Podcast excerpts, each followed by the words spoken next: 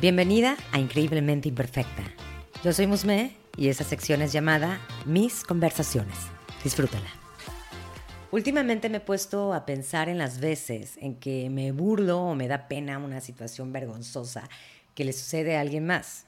Creo que es inevitable reírnos de esa caída de tu amiga enfrente de ti y demás personas, o de ese orador que le dio pánico escénico y terminó sin dar el mensaje principal de su tema, o alguien expuesto en redes sociales.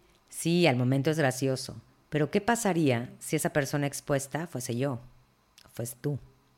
O sea, a mí también me ha pasado caerme frente a los demás, me ha dado pánico escénico y estar saliendo en reels con mi cara en primer plano bailando. Ahí es cuando cambia la cosa, ¿no? Ahí es cuando nos sentimos vulnerables al rechazo, a los comentarios ofensivos, a las burlas, etc. Pero bueno, ¿a qué voy con esto? He estado leyendo el libro de los dones de la imperfección de Brené Brown, o sea, mi nueva mejor amiga, y a mi parecer es tan bueno que lo poco que llevo me ha cambiado mucho la forma de ver las cosas, de poner foco al tema de la vergüenza. Todas pasamos por momentos vergonzosos y todas hemos tenido gente cercana que pasa por ese tipo de situaciones. Pero ¿qué pasa cuando nos pasa? Queremos que nos traiga la tierra, que saquemos una lámpara como en la película de Men in Black y borremos de la mente de los demás lo que acaba de pasar. Hay veces que la libramos, pero hay veces que no, y es donde quiero decirte que hay que ser más empáticas con ese tipo de sucesos. La empatía es la clave de ser ese conducto para apoyar a esas personas, porque para recibir eso tenemos que darlo. Y no me digas que tú no vas a buscar empatía si te sucediera algo así. Al menos yo sí. A veces nos perdemos tanto en los señalamientos, en buscar ser perfectas y definitivamente tenemos que soltarlo.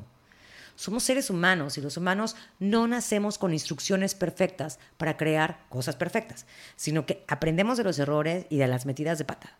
Así que hoy te invito a que reflexionemos juntas sobre ese tema, a ser empáticas o empáticos a la hora de tener un suceso de vulnerabilidad, a tener coraje para reconocer que no pidas perfección cuando tú no puedes tenerla.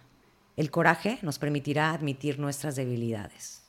El coraje implica tener el valor de decir lo que pensamos y permitirnos ser vulnerables frente a los demás.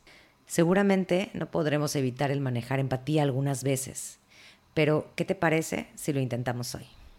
Te invito a que me des seguir en Spotify para que no te pierdas cada miércoles nuevos episodios. Recuerda que me puedes encontrar en Instagram como arroba increíblemente-imperfecta. Y si deseas, puedes enviarme un DM. Me encantaría saber qué te parece el podcast, qué temas te gustaría que abordara y sobre todo saber de ti.